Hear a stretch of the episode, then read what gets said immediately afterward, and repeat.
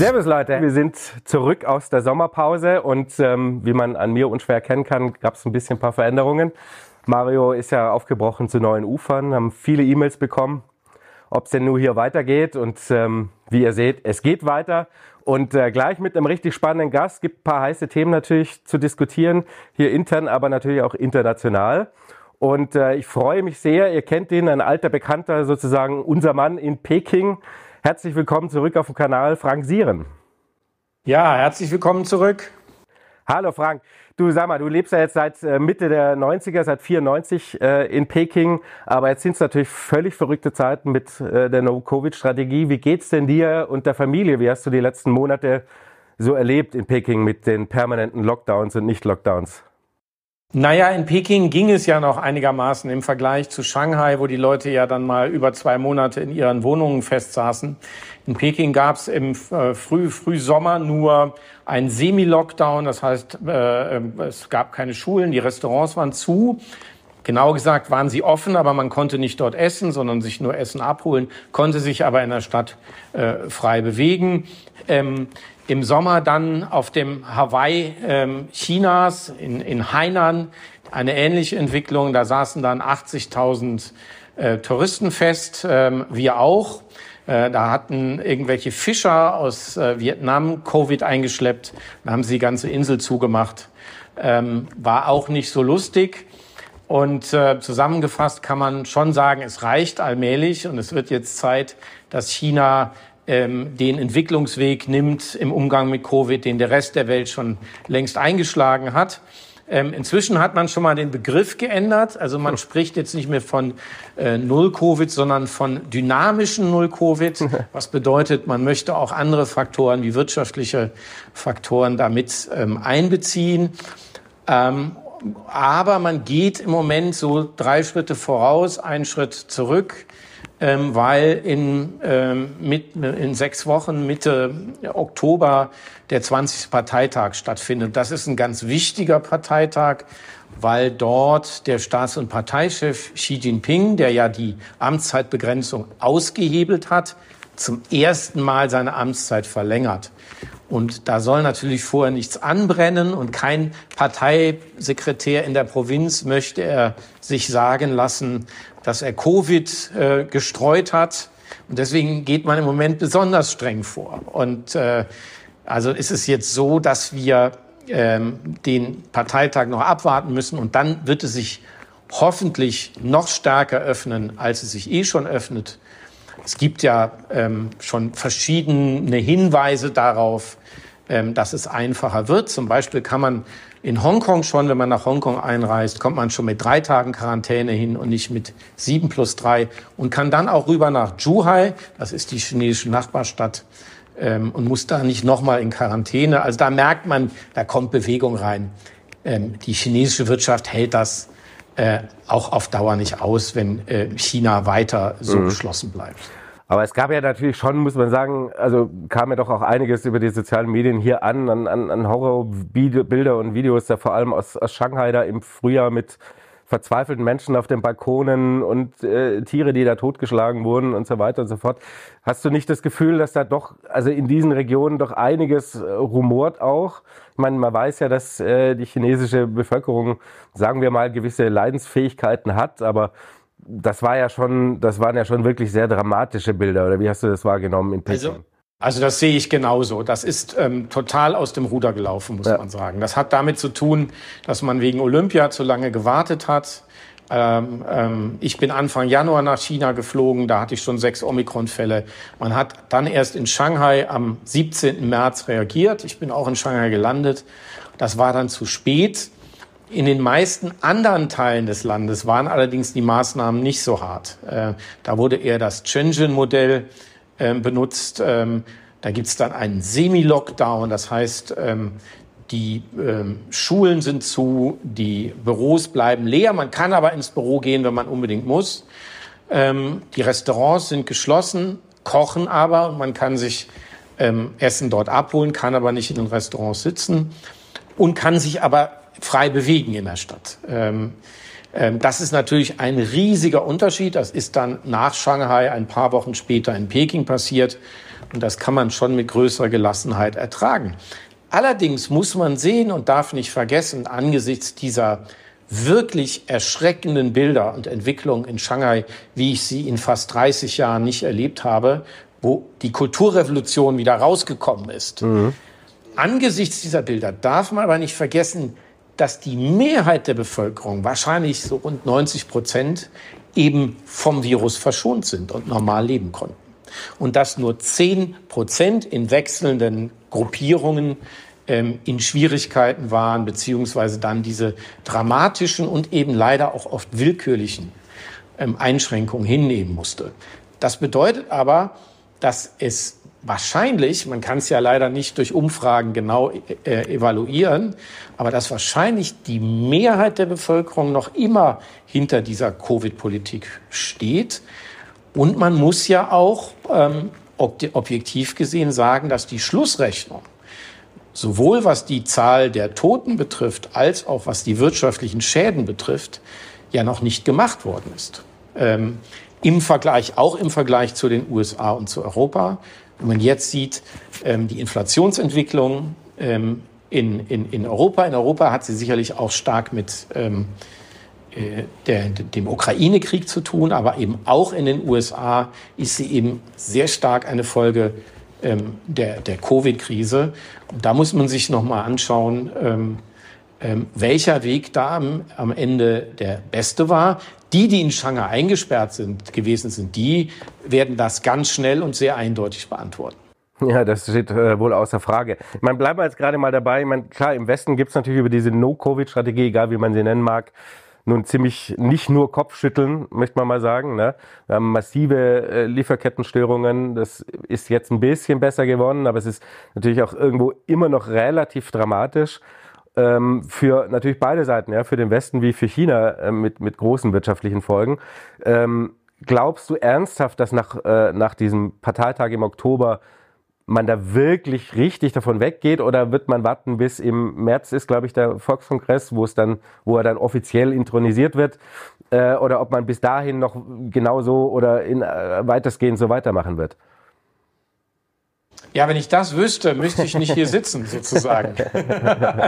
ich, also ich würde schon sagen, dass äh, ähm, die Regierung inzwischen verstanden hat, dass die wirtschaftlichen Schäden dieser Politik vielleicht dann auch größer sind, als sie gedacht haben. Insofern deutet alles darauf hin, dass man sich sehr schnell wirtschaftlich öffnen wird, wenn der Parteitag zu Ende ist. Okay. Ähm, und schon jetzt ähm, deuten die Zeichen darauf hin. Da hängen ja große Projekte dran, wie ASEP, äh, die größte Freihandelszone der Welt, die man vergangenes Jahr gegründet hat. Ähm, da sind alle, fast alle asiatischen Länder dabei, Indien noch nicht, aber die Verhandlungstür ist noch nicht zugeschlagen.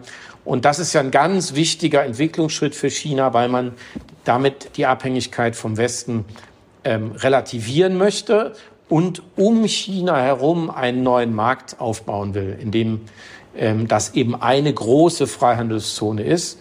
Und das kann man natürlich nicht entwickeln, wenn das Land zu ist. Und insofern bin ich eigentlich ähm, relativ äh, optimistisch. Ähm, gleichzeitig muss man sagen, dass die Exporte ja ähm, brummen. Also im ersten Halbjahr ähm, diesen Jahres ein ähm, Wachstum von 17 Prozent äh, im Vergleich zu Vorjahr. Das sind schon erstaunliche Zahlen. Die haben auch wiederum mit der Krise und mit der Inflation im Westen zu tun. Denn je schneller die Ste äh, Preise steigen, desto ähm, mehr brauchen die Händler preiswerte Produkte, um den Kaufkraftverlust der Bürger, ähm, ähm, vor allem in Amerika, ähm, ähm, etwas abzufedern, indem dann in, im Walmart die Preise ein bisschen gesenkt werden können. Und diese Produkte kriegt man eben nur aus China. Insofern ist diese ganze Decoupling-Diskussion ein bisschen von der Realität einer äh, doch dramatischen inflationären Entwicklung im Westen überholt worden. Und ähm, im, im Alltag ähm, bedeutet das, dass man eher mehr von China braucht als weniger. Mhm. Aber man hat natürlich, äh, sagen wir mal, es äh, schleicht sich dann doch der Gedanke gelegentlich, so, so ganz ungelegen kommt China, hat man ein bisschen den Eindruck, ähm, die ganze Sache nicht den Westen auch so ein bisschen, ich sage mal, am langen Arm nicht verhungern zu lassen, aber doch auch ein bisschen zu schwächen geopolitisch. Oder wie siehst du das? Ich meine, nicht nur Stichwort Taiwan. Naja, ne? also, also. So völlig ungelegen scheint sie nicht zu kommen. Also wenn wir uns, wenn, wenn wir uns sozusagen darauf einigen können, dass China das Virus, äh, Virus nicht absichtlich gestreut hat. Da gehen wir jetzt ähm, mal pauschal von dann kann man, ja. Da gehen wir von aus, dann können wir eigentlich sagen, dass es ja, dass ja die Schwäche ähm, äh, vor allem durch Covid gekommen ist mhm. und nicht dadurch, dass äh, Chinas Wirtschaft sich ähm, in, in der einen oder anderen Richtung verhalten naja, hat. Aber ich, ich sag mal, man darf halt nicht vergessen. Die Strategie, die No-Covid-Strategie könnte man auch anders fahren, wenn man wollte. Naja, man darf wirklich nicht vergessen, wie wenig ausgebildet das äh, chinesische Gesundheitssystem ist. Ja. Mit äh, eben äh, ähm, äh, zehnmal weniger ähm, Intensivbetten als in Deutschland pro 100.000 Einwohner. Das heißt, man hätte, wenn man es so geregelt hätte wie im Westen oder wie Indien, äh, sehr, sehr viel mehr Tote in Kauf nehmen müssen. Das wollte man nicht ähm, und hat sich deswegen für diese ähm, ähm, Politik entschieden, die auch ähm, vor Omikron noch äh, sinnvoller erschien als nach Omikron. Und jetzt kommt man eben aus der Nummer nicht mehr raus oder nicht mehr so einfach raus. Man hat ein anders, anderes Narrativ aufgebaut, den Leuten erzählt, ihr seid sicher, wir machen alles dicht. Haben die, waren die meisten Leute happy. Ähm, jetzt muss man ihnen erzählen, ähm, jetzt machen wir auf und ihr seid nicht mehr so sicher und hättet euch mal geimpft. Das ist natürlich ein Text, ähm, de, den man jetzt nicht mal eben sozusagen neu einbaut. Insofern ähm, äh, ist das eben komplizierter als für ein so großes Land, als man auf den ersten Blick denkt. Und ich, ich würde mal sagen, China hat jetzt grundsätzlich kein Interesse, die Beziehungen zu, zum Westen zu kappen, solange man ähm, von ähm, äh, äh dem Westen was verkaufen kann. Mhm. Ähm, man möchte natürlich die Abhängigkeit verringern. Das ja. möchte jeder. Und deswegen fördert man den Binnenkonsum. Aber das ist was ganz Normales für eine große Volkswirtschaft. Jede große Volkswirtschaft versucht natürlich so viel der eigenen Wirtschaft über ähm, im Binnenkonsum laufen zu lassen, weil äh, in der Binnenwirtschaft laufen zu lassen, weil das natürlich viel weniger komplex ist, weil weniger Abhängigkeiten entstehen. Ähm, das versucht natürlich auch China, aber die Exporte bleiben wichtig, sind ein ganz wichtiger Bestandteil der Wirtschaft. Und was man eben jetzt versucht, nach dem Schock von Trump, ähm, die eben ähm, die Exporte weiter hochzuhalten, aber nicht mehr so abhängig vom Westen zu sein und andere Märkte, eben dann die in Südostasien, durch diese neue Freihandelszone aufzubauen.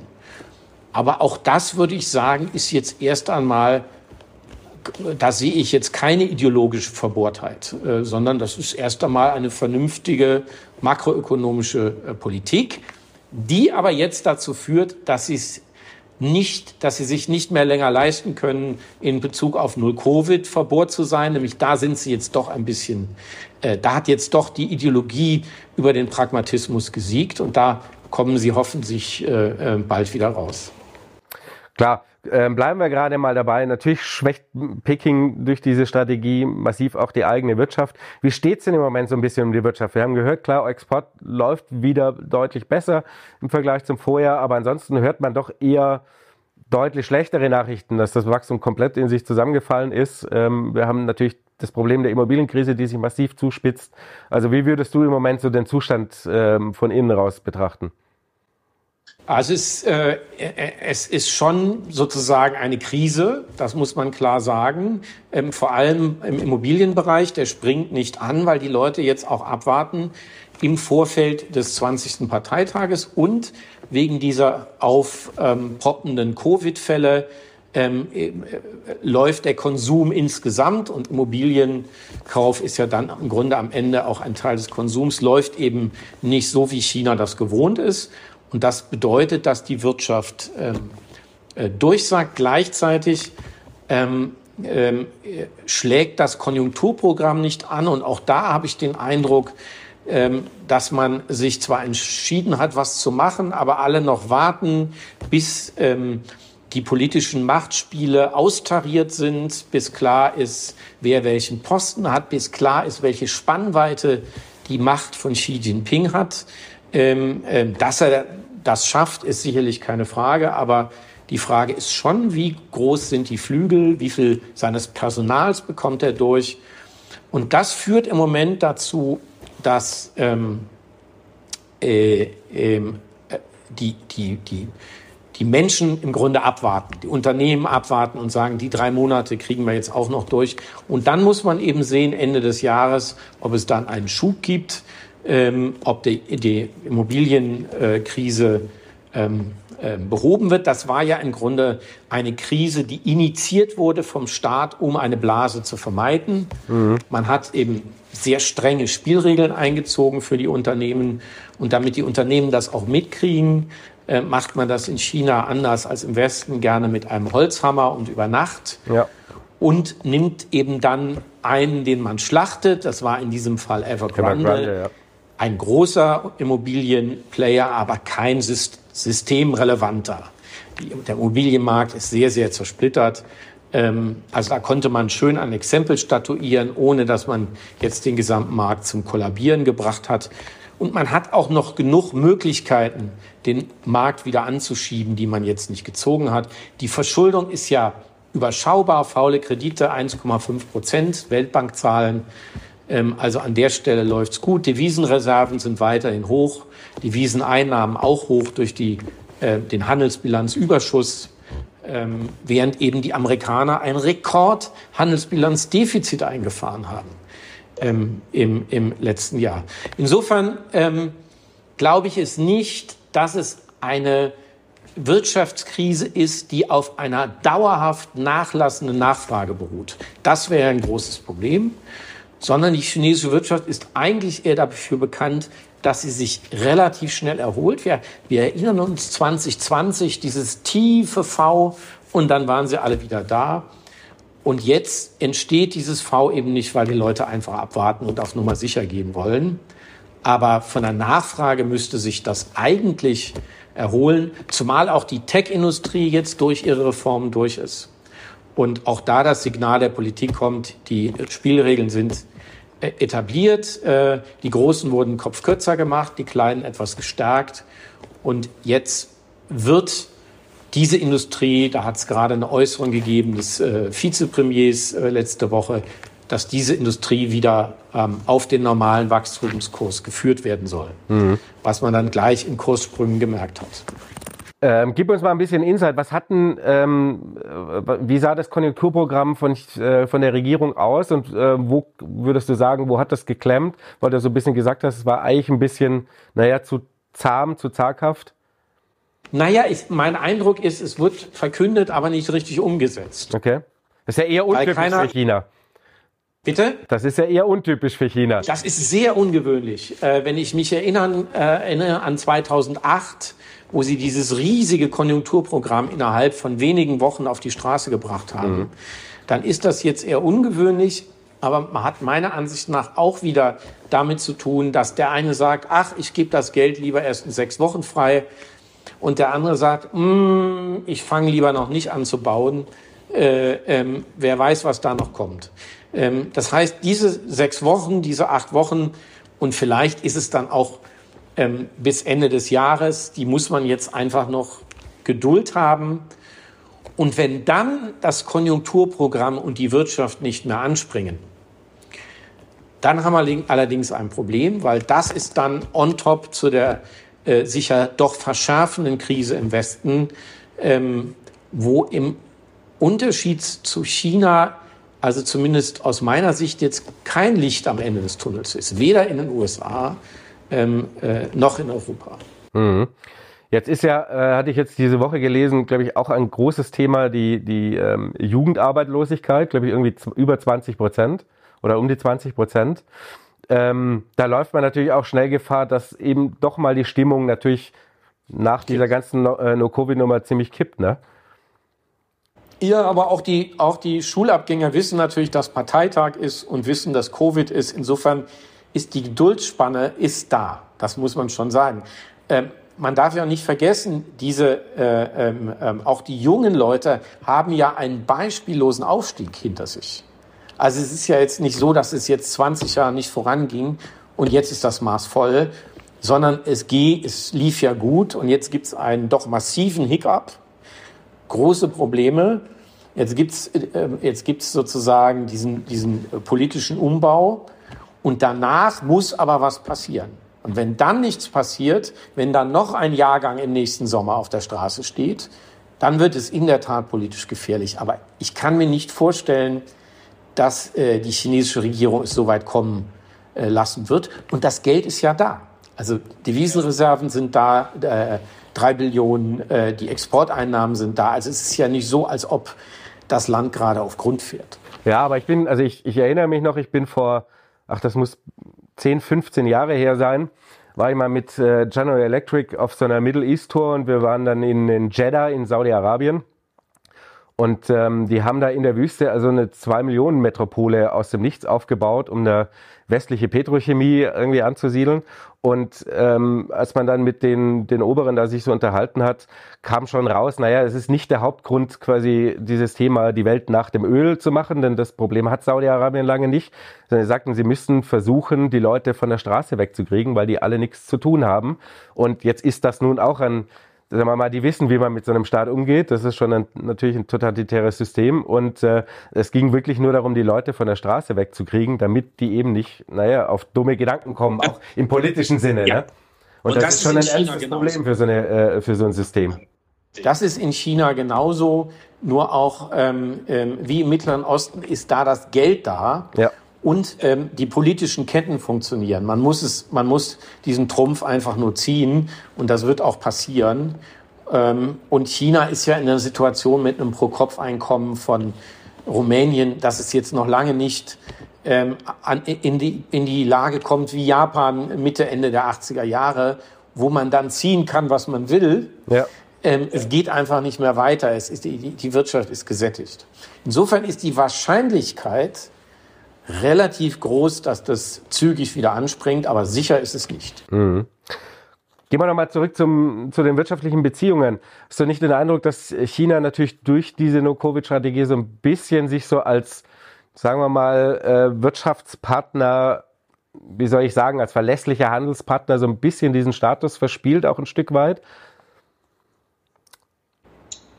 Also wenn man die Exporte anschaut, nicht. Ähm, ähm, wenn man äh, die, wenn, wenn, es um die Möglichkeiten äh, westlicher oder internationaler Firmen geht, in China ihr Geschäft aufzubauen, dann schon.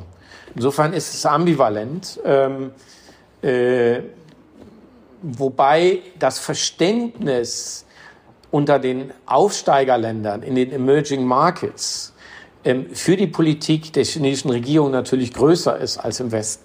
Das muss man ganz klar sagen. Im Westen kommen eben auch noch die großen politischen Differenzen dazu. Also die Frage ähm, äh, Xinjiang, wie geht man dort mit den äh, muslimischen Minderheiten um?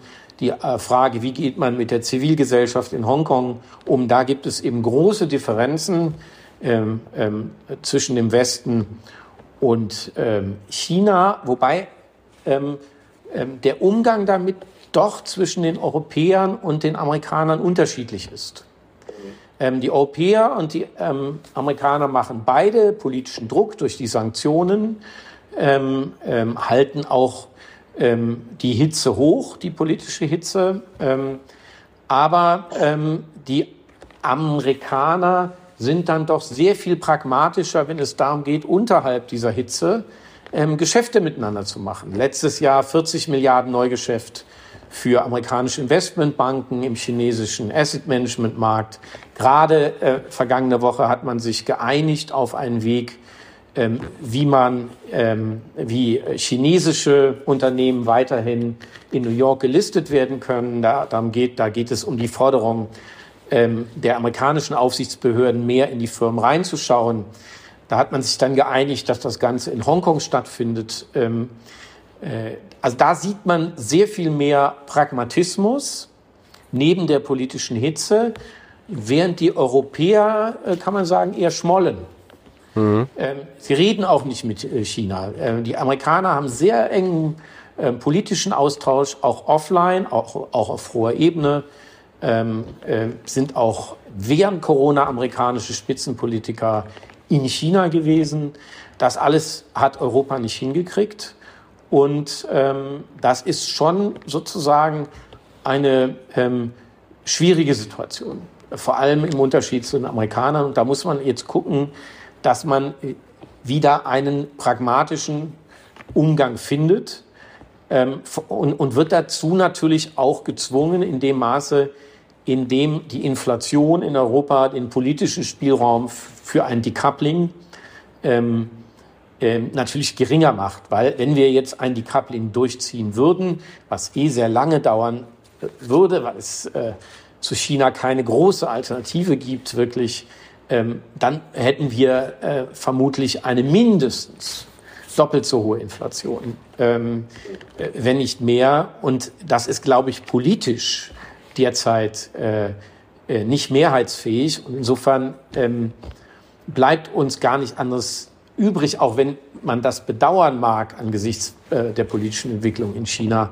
als mit China weiter zusammenzuarbeiten. Und wenn man schaut, was die großen Unternehmen machen, ähm, dann sieht man ja auch klar die Entwicklungsrichtung. Ähm, äh, BASF stoppt sein großes neues Verbund. Äh, ähm, ähm, Chemiewerk ähm, nicht äh, ähm, äh, von, ich glaube, sieben bis acht Milliarden äh, US-Dollar Investitionen. VW hat gerade einen Zentralvorstand äh, wieder in China etabliert, der das Geschäft dort, dort ausbauen soll. Der Rolf Brandstetter. Ähm, ähm, Aldi möchte hunderte neue Läden in, in China aufmachen. Also da sieht man, ähm, äh, da gibt es schon einen großen Unterschied zwischen dem, was die Politik sich wünscht und vielleicht in der Bevölkerung so als Bauchgefühl existiert auf der einen Seite und dem, was politisch und wirtschaftlich möglich und sinnvoll ist auf der anderen Seite. Mhm. Klar, aber jetzt, ich sag mal du hast trotzdem viele Unternehmen, die natürlich ähm, durch, das hat jetzt nicht nur mit einer Covid-Strategie zu tun, sondern was einfach die letzten drei Jahre passiert ist, schon den Eindruck, dass viele mittelständische, gerade Industrieunternehmen merken, naja, dieser diese totale Globalisierung, alles muss immer überall just in time vorhanden sein, dass das ein Thema ist, was die Wirtschaft ganz pragmatisch eher überdenkt, dass China logischerweise ja, immer auch ja ein interessanter Absatzmarkt ist äh, und dass man eben sagt, ja, lass mal vielleicht doch wieder Produktion auch in Europa, wo wir direkten Zugriff haben, ähm, eröffnen. Ne? Also das ist ja gar nicht so sehr Politische. Ja, oder eben parallele Lieferketten aufbauen. Genau. Das finde ich ja auch sehr sinnvoll und insofern war das ja auch ein heilsamer Schock. Nur, man muss eben realistisch bleiben über den Spielraum, den man da hat, wenn es darum geht, äh, eigene Fabriken äh, aufzubauen, wenn es darum geht, die Lieferketten wieder zu trennen, also separate Lieferketten in China für China oder Südostasien und China zusammen und vielleicht Lieferketten im Westen für den Westen aufzubauen. Natürlich macht es Sinn oder vielleicht jetzt wieder mehr Sinn als früher durch die Automatisierung und die Digitalisierung Dinge in Europa für den europäischen Markt zu produzieren. Das große Wachstum, ähm, den großen Markt, den gibt es allerdings in Asien, ähm, jetzt mit der größten Freihandelszone der Welt, ähm, im Zentrum China. Und da kann man sich wünschen, dass sich das ändert. Aber in absehbarer Zeit wird kein ebenbürtiger Wettbewerber ähm, äh, zu äh, China entstehen. Indien ist weit davon entfernt und die anderen Player in Südostasien, die sind einfach zu klein dafür. Also da muss man realistisch bleiben und oder sagen, man ist mit der Hälfte äh, des Wachstums zufrieden oder mit der Hälfte der Wirtschaftskraft und ähm, äh, zieht sich eben aus dem internationalen ähm, aus der Globalisierung, aus der internationalen Vernetzung zurück. Aber ich glaube nicht, dass es dafür eine politische Mehrheit gibt.